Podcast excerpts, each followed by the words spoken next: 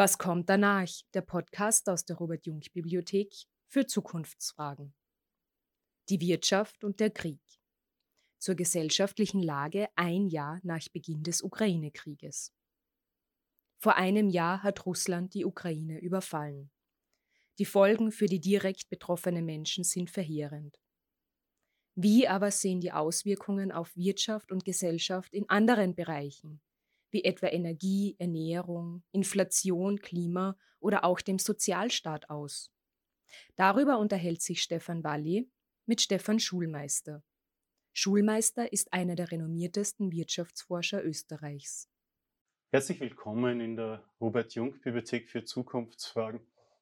Bereits mehr als ein Jahr ist nun dieser Krieg in der Ukraine bereits im Gange, dieser russische Angriffskrieg, dessen Folgen für die Menschen vor Ort katastrophal ist, der aber auch die ganze Welt, die Ökonomie, die Gesellschaft betrifft.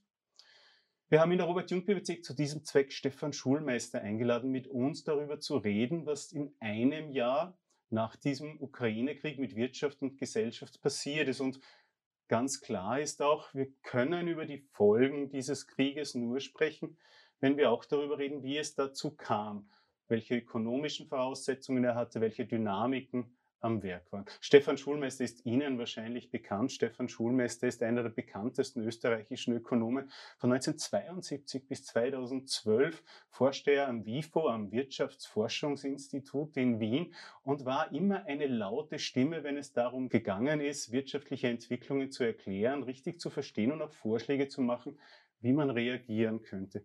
Stefan Schulmeister ist heute unabhängiger Wirtschaftsforscher und Universitätslektor. Er setzt sich vor allem mit den Zusammenhängen zwischen der Finanzwirtschaft und der Realwirtschaft auseinander und hat einen Fokus auf die strukturellen Veränderungen im internationalen Handel. Und der natürlich ist stark betroffen vom Ukraine-Krieg. Herzlich willkommen, Stefan Schulmeister, hier in der Robert-Jung-Bibliothek. Ähm, wenn wir 20 Jahre zurückschauen, und uns das Ende der Sowjetunion wieder vergegenwärtigen, kam es dort zu relativ radikalen Veränderungen, von denen du sagst, sie haben etwas damit zu tun, was in den letzten Jahren passiert ist. Ja, absolut. Denn äh, wir müssen sozusagen versuchen, eine Standortbestimmung zu machen, also die Frage zu beantworten, äh, in welchen Schritten wurde jenes Fundament gelegt, das gewissermaßen die Basis dieses Krieges bildet. Und äh, entscheidend ist natürlich der Zusammenbruch des sogenannten realen Sozialismus gegeben, äh, gewesen, äh, Ende der 1980er Jahre. Und innerhalb der damals noch existenten Sowjetunion der Kampf zwischen äh, Jelzin, der sich zum Präsidenten der russischen Teilrepublik wählen ließ, und dem Reformer Gorbatschow. Und ein Grund äh, für die weitere Entwicklung bestand darin, dass in den Friedensverhandlungen, insbesondere in den Verhandlungen über die deutsche Wiedervereinigung, Gorbatschow sehr großzügige Angebote an den Westen gemacht hatte, bis hin zur Auflösung des Warschauer Pakts, also des Militärbündnisses des Ostens, er aber nichts bekommen hat. Seine Vision war ja ein friedliches Europa, aber eines, bei dem die Sowjetunion noch weiter existiert hätte, äh, während Jelzin die Strategie verfolgte, äh, die Sowjetunion soll sich auflösen, dann wird er als Präsident der weitaus größten Teilrepublik, nämlich Russlands, die Macht bekommen. Und genauso ist es auch passiert, nachdem es einen Putsch gegen den Präsidenten Gorbatschow im Sommer 1991 äh, gegeben hat, wird der zwar von Jelzin niedergeschlagen, aber in den nachfolgenden Monaten hat sich eine Teilrepublik nach der anderen von der Sowjetunion losgesagt und Ende des Jahres war die Sowjetunion Geschichte. Wichtig in diesem Zusammenhang ist dann die wirtschaftspolitische Ausrichtung von Boris Jelzin und den Beraterinnen und Beratern, die ihm dabei zur Seite gestanden sind. Genau. Entscheidend war, dass damals die Empfehlungen westlicher Ökonomen ganz radikal in Richtung auf eine Schocktherapie gegangen sind. Das heißt, die Vorstellung war, wenn man sofort von 70 Jahren Planwirtschaft übergeht auf eine Marktwirtschaft, dann würden die ökonomischen Probleme am ehesten gelöst werden können. Und genau Nach diesem Rezept äh, ging man auch vor, das heißt, die Preisbildung wurde freigegeben. Das Ergebnis war, dass die Inflation auf 900 Prozent gestiegen ist. Das bedeutete wieder, dass die breite Masse äh, der Bürgerinnen und Bürger Russlands vollständig enteignet wurden, weil ihr gesamtes Erspartes wertlos geworden war. Gleichzeitig wurden die Staatsbetriebe in einem Ruckzuckverfahren privatisiert. Zwar hat im Prinzip jeder äh, Staatsbürger, jede Staatsbürgerin einen solchen Anteilsschein bekommen, aber nur wenige, die späteren Oligarchen, die späteren Multimilliardäre, waren so schlau, den Leuten zu sagen, was fangt ihr mit diesen Scheinchen an, haben das aufgekauft und auf diese Weise ist äh, der überwältigende Teil der früheren Staatsunternehmen ins Eigentum von ganz wenigen äh, gekommen. Diese wirtschaftliche Krise hat man dann versucht, durch eine Bindung an den US-Dollar in den Griff zu bekommen. Ja, man versucht, insbesondere die Inflation runterzukriegen, weil die war extrem hoch, wie gesagt, 900 Prozent. Und äh, die Rezeptur war, wenn wir den Wechselkurs des Rubel an den Dollar binden, dann werden russische Unternehmen gezwungen werden, äh, radikal mit den Preisen runterzugehen, weil sie sonst ja jegliche Konkurrenzfähigkeit verlieren. Das ist eine radikale und an sich nicht unsinnige Methode, eine Hyperinflation zu brechen. Man darf sie aber nicht kombinieren mit freiem Kapitalverkehr. Man muss nämlich in einer solchen Radikalkur dann äh, die Freiheit des Kapitalverkehrs einschränken. Warum? In der Übergangszeit stellen wir uns vor, ein Land hat noch eine Inflation von 100 Prozent. Dann muss natürlich die Zentralbank äh, Zinsen bieten, die zwar unter 100 Prozent sind, aber die unmöglich nur 10 Prozent sein können. Dann würde ja die Enteignung der Menschen weitergehen. Also gibt es notwendigerweise eine Übergangsphase, wo die Zinsen 50, 60 Prozent betrugen. Bei gleichzeitig festen Wechselkursen war das natürlich ein Anreiz für Spekulanten aus dem Westen, kurzfristig Geld in Rubel anzulegen, äh, den entsprechenden Zinsgewinn zu machen. Allerdings mit dem Ergebnis, dass je mehr dann der Zweifel sich erhob, ob denn überhaupt diese Zinsen längerfristig bezahlt werden können, zog sich das westliche Kapital zurück und das ganze System ist zusammengebrochen und mündete in äh, der russischen Finanzkrise 1997. Der eine oder die andere würde jetzt sagen, warum dieses lange herholen, aber wir sind genau jetzt am Punkt, genau dieser Vorgang erklärt Wladimir Putin und seine Art Politik zu machen. Diese Politik mit externen Feindinnen und Feinden spielt eine zentrale Rolle bei Putin. Ganz entscheidend, wenn wir über Russland reden, ist natürlich Erdgas und Öl und die Entwicklung des Preises. Genau. Und eine Zeit lang lief das sehr, sehr gut für Russland, weil äh, der Weltmarktpreis für Erdöl äh, außerordentlich hoch war und eigentlich bis zur Finanzkrise äh, 2008 äh, sogar noch weiter angestiegen ist. Dann gab es kurzfristig zu einem Ölpreisverfall. Und das fiel zeitlich einigermaßen zusammen mit dem äh, Pariser Klimaschutzabkommen. Warum ist das Pariser Klimaschutzabkommen in dem Zusammenhang so wichtig? Weil zum ersten Mal die Weltgemeinschaft sich einig war, dass das Geschäft mit fossiler Energie ein Ablaufdatum hat. Das heißt, dass damit aber auch äh, die Haupteinnahmequelle Russlands langfristig nach 30, 40 Jahren versiegen muss. Das Problem für die Besitzer fossiler Energie war jetzt, dass wir gleichzeitig im Weltmaßstab viel zu viel Erdöl, Erdgas, Kohle haben. Die Weltreserven an förderbarem Erdgas und Kohle sind ungefähr 50 Mal den äh, Weltjahresverbrauch und von Kohle sogar 150 Mal. Das heißt, die Problematik, die sich dann für Besitzer fossiler Energie stellte, egal ob sie Saudi-Arabien heißen oder Russland, wie können wir in der Übergangszeit von 30 Jahren noch ein Maximum an Profit aus unserem toxischen, aus unserem giftigen Schatz herausholen, ähm, ohne äh, dass äh, wir gleichzeitig äh, diesen Schatz zur Gänze fördern. Denn wenn auch nur die Hälfte der Reserven gefördert würde, dann wäre die Bekämpfung äh, der Klimakatastrophe unmöglich. Das heißt, es wurde ihnen klar, es muss der Preis für fossile Energie steigen, damit äh, der Kampf gegen die Erderwärmung geführt werden kann. Aber wenn der schon steigen muss, dann wollen wir es sein, die den Preis für Erdöl, Erdgas, Kohle steigern und nicht die Industrieländer mit CO2-Steuern oder dem Zertifikathandel. Das ist meiner Ansicht nach der Hintergrund für zunächst einmal die Konflikte zwischen Saudi-Arabien und Russland, die dann im Jahre ähm, 2019 immer mehr kulminierten. Warum?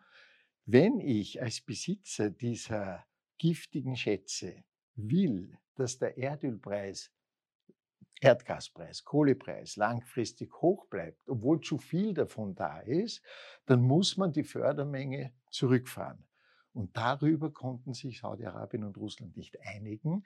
Die Folge war, dass der Erdölpreis kollabiert ist und zwar ganz extrem, weil gleichzeitig auch die Covid-19-Pandemie ausbrach. Wir sind jetzt sozusagen am Beginn des Jahres 2020. Der Erdölpreis fällt unter 20 Dollar.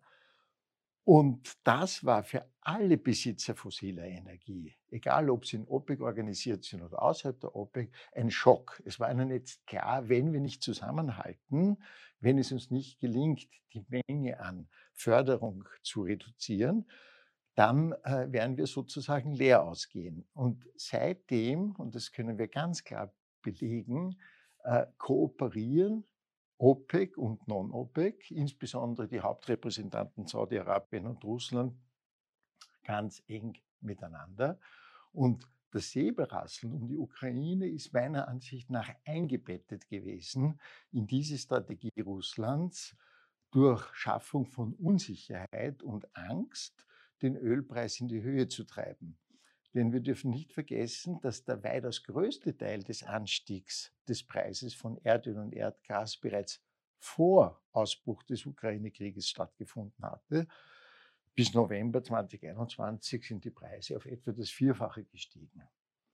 Und natürlich kombinierte Putin dann dieses handfeste ökonomische Interesse mit seinen imperialen Machtbestrebungen beziehungsweise mit dem Versuch, wenn ich so sagen darf, offene Rechnungen, die er mit der NATO hatte, äh, auf dem Rücken der Ukraine auszutragen. Die Frage natürlich, die sich jetzt aufdrängt, aus deiner Sicht, wenn du dir die Daten anschaust, hat diese Vorgangsweise Russlands Sinn gemacht? Hat es funktioniert?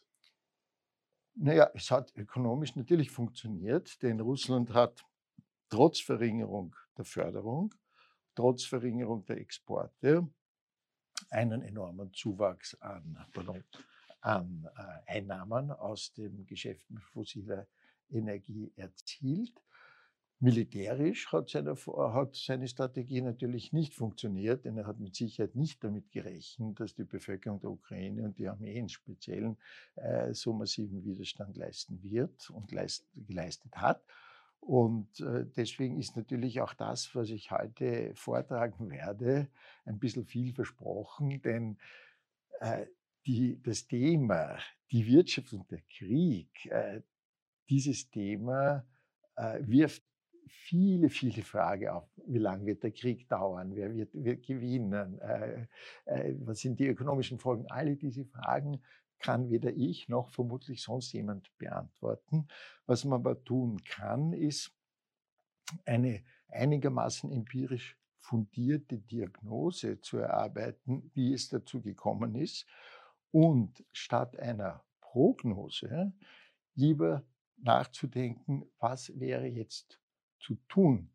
Es ist diese große Paradoxie des Prognostizierens, dass je nötiger Prognosen wären, das heißt, je unsicher die Ausgangssituation ist, desto schwieriger bis unmöglich werden Prognosen. Und umso wichtiger ist es statt der Frage, wie wird es denn sein, wie wird es denn sein, äh, sich mit der Frage zu beschäftigen, was sollen wir tun? Und diese Frage, was sollen wir tun, bezieht sich bei uns in Österreich oder auch in Deutschland sehr stark auf die Frage der Inflation und wie wir mit dieser umgehen sollen. Die Inflation hat natürlich externe Triebkräfte, sie ist eng verbunden mit dem, was du beschrieben hast, den Energiemärkten, aber es gibt dazu mehr zu sagen und es gibt wahrscheinlich Antworten, die falsch wären und Antworten, die richtig sind. Ja, meiner Ansicht nach ist es entscheidend, dass man zunächst einmal den Konsens erarbeitet, dass wir die Inflation selbst bekämpfen müssen und nicht ihre Folgen. Die Politik in Österreich hat sich leider viel zu sehr darauf konzentriert, durch Transferzahlungen, Klimabonus und andere Unterstützungszahlungen, insbesondere auch für Unternehmer, die Folgen der Inflation abzumildern, hat aber dadurch gleichzeitig die Inflation auch gestärkt, weil natürlich hier zusätzliche Kaufkraft geschaffen wurde. Warum hat man nicht die Inflation selbst bekämpft? Weil man dafür die Einsicht bräuchte, dass Preissteigerungen von Menschen gesetzt werden. Wenn also äh, in den Supermärkten die Preise für Milch, für äh, Mehl, für Brot, für Spaghetti etc. da um 10 Prozent, dort um 15 Prozent steigen, dann stehen dahinter Akteure, die eben die Preise in die Höhe setzen und nicht ein anonymer Markt, der mit unsichtbarer Hand das lenken würde. Von dieser einfachen detektivistischen Grundposition ausgehend muss man sich dann die nächste Frage stellen. Und warum zum Beispiel ist der Preis für Milch und Milchprodukte so stark gestiegen? Ist das überhaupt ökonomisch erklärbar? Die Zahl der Kühe in Europa ist kurzfristig fix und Kühe müssen jeden Tag gemolken werden. Die Nachfrage nach Milch und Milchprodukten schwankt auch nicht sehr stark mit dem Preis. Menschen sind auf Milch und Milchprodukte in hohem Maße angewiesen. Warum äh, steigt der Preis um 50 Prozent? Solange man aber, und das ist eben das Grundproblem, 30 äh, Jahre lang einer Weltanschauung äh, an gehangen ist, die sagt, äh, der Markt macht es richtig, der Staat, die Politik soll sich eher aus der Wirtschaft zurückziehen, kann man überhaupt nicht diese Haltung gewinnen, zu sagen, es gibt nicht den Markt das Subjekt, das ein Wesen, das was tut, sondern der Markt ist sozusagen eine Einrichtung, wo Menschen, Akteure, Konzerne etc. etwas tun. Und mit dieser Haltung könnte man natürlich viel eher drauf kommen, was sind zum Beispiel die Interessen der EVUs, also der Elektrizitäts- oder Stromerzeugungsunternehmen, in Bezug auf den Preis für Strom. Stattdessen sagt man, ach, die Börsen bestimmen eben den Strompreis. Und wenn in Österreich zwar 80 Prozent des Stroms aus erneuerbarer Energie produziert wird, so müssen wir eben leider jetzt auch äh, den Preis, der durch die hohen Preise des Gases bestimmt sind, entsprechend erhöhen. Das führt wiederum dazu, dass immer mehr Menschen äh, verbittert bis wütend werden, sich beschissen fühlen, um es sehr deutlich auszudrücken, durch die Politik. Und das kommt natürlich auch in den Wahlergebnissen zum Ausdruck und ist natürlich etwas, das mir sehr große Sorgen macht, weil es genau jenes Substrat ist, in gewisser Weise ähnlich wie äh, im Russland der 1990er Jahre, dass nämlich die Deklassierung und die Verbitterung von einer immer größeren Zahl von Menschen äh, populistischen Bewegungen enormen Auftrieb geben äh, kann. Um es jetzt nicht hier stehen zu lassen, du argumentierst, es gibt diese Möglichkeit, die Inflation beim Schopf zu packen, dort, wo sie ausgelöst ist. Und du hast da konkrete Ideen. Vielleicht nur, dass es nicht abstrakt stehen bleibt. Es gibt ganz konkret etwas, was man tun könnte. Es gibt viel, was zu tun wäre. Am wichtigsten ist natürlich äh, die äh, Änderung in der Preisentwicklung fossiler Energien. Denn die größte Krise in der Geschichte der Menschheit ist ohne irgendeine Frage die kommende Klimakrise bis Klimakatastrophe. Die Preisbildung für Erdöl, Erdgas, Kohle, die Hauptverursacher des, äh, der Klimakrise, äh, die dürfen nicht weiterhin den Börsen überlassen werden. Warum? Weil diese Preise deshalb so extrem stark schwanken. Wenn Sie sich ganz konkret überlegen, Sie hätten ein Einfamilienhaus und stehen vor der Frage, soll ich das energetisch von Grund auf sanieren, also durch bessere Wärmedämmung, Photovoltaik, Wärmepumpen, Stromspeicher, dann kostet es vielleicht 120, 130.000 Euro. Ich werde das dann tun, wenn ich weiß, dass unerbittlich fossile Energie in den nächsten Jahrzehnten Jahr für Jahr ein wenig teurer wird. Da reichen 5, 6 Prozent. Aber wenn ich das Wissen habe, dass das sicher so sein wird, dann werde ich natürlich heute schon diese energetische Sanierung machen, weil ich mir mit einem Taschenrechner ausrechnen kann, wie viel ich für Heizöl oder andere fossile Energiequellen in den kommenden Jahren zahlen muss. Äh, daher mein Vorschlag innerhalb der Europäischen Union, im Idealfall aber sogar in einem Klimaclub, wie man so schön sagt, gemeinsam mit USA und China, für nur drei Dinge, nämlich die drei Hauptverursacher äh, der Klimakatastrophe, einen Preispfad vorzugeben, auf den sich jeder verlassen kann. Beispiel 1. Beispiel 2, bei der Frage der Preissetzung im Einzelhandel schlage ich vor, dass äh, die, alle Einzelhandelsketten verpflichtet werden, immer Schlag Mitternacht ihr gesamtes Warensortiment online zu stellen. Das ist kostenfrei für Sie, weil natürlich aufgrund des Strichcodes bei der Abrechnung, bei der Kasse ohnehin alles in einer Datenbank erfasst ist. Nur wenn diese Daten öffentlich zugänglich sind, dann kann sofort jemand eine App entwickeln, die die Optimierung von Einkäufen ermöglicht, die dadurch natürlich auch den Konkurrenzdruck zwischen den Anbietern verstärkt. Den ein Grund, warum derzeit etwa die Nahrungsmittelpreise, die Milchpreise, Milchproduktepreise so stark gestiegen sind, besteht darin, dass bei den Gütern, auf die die Menschen angewiesen sind, gilt übrigens auch für Treibstoffe, ähm, Versorgungsängste, also wenn die Menschen Angst haben, dass, dass sie werden, also man kriegt es vielleicht nicht etc., dann wird der Konkurrenzmechanismus weitgehend ausgeschaltet, weil man nützt jetzt die Unsicherheit der Menschen aus und setzt einfach höhere Preise. Das könnte dadurch, dass jetzt sozusagen Preistransparenz geschaffen wird, äh, leicht zumindest äh, wesentlich erschwert werden. Und man könnte auch sofort dokumentieren und viele junge Leute, die mit Computern gut umgehen können, würden sofort Apps entwickeln, die zum Beispiel diagnostizieren, hoppla, heute sind aber die Preise beim Hofer, Lidl oder sonst wo in dieser Produktkategorie auffällig stark gestiegen. Oder Zeitungen könnten am, am Freitag vor dem Wochenende eben zeigen, ja, aufgrund der neuesten Preisdaten würde ein Standardwochenendeinkauf beim Lidl so viel, beim Hofer so viel und beim Biller so viel kosten. Das würde schon die Konkurrenz äh, ganz erheblich beleben. Ähnliches wäre für den Wohnungsmarkt denkbar, dass sämtliche Angebote eben auf eine gemeinsame Plattform kommen, nach allen möglichen Kriterien, sodass man nicht eben auf Unterschiede, es ist natürlich heute auch schon auf Plattformen, aber auf einzelnen eben von Willhaben oder äh, von privaten äh, Wohnungsvermittlern. Bei einer einheitlichen Plattform hätte ich dann auch einen entsprechenden Marktüberblick. Herzlichen Dank, Stefan Schulmeister. Wir haben heute über die Wirtschaft und den Ukraine-Krieg gesprochen und dabei versucht, den Ukraine-Krieg einzubetten in eine Reihe von ökonomischen und politischen Entwicklungen und darüber zu sprechen, welche Auswirkungen vor allem in der Form der Inflation uns jetzt betreffen und dass wir vielleicht doch gar nicht so ohnmächtig sind, wie manche uns glauben machen wollen.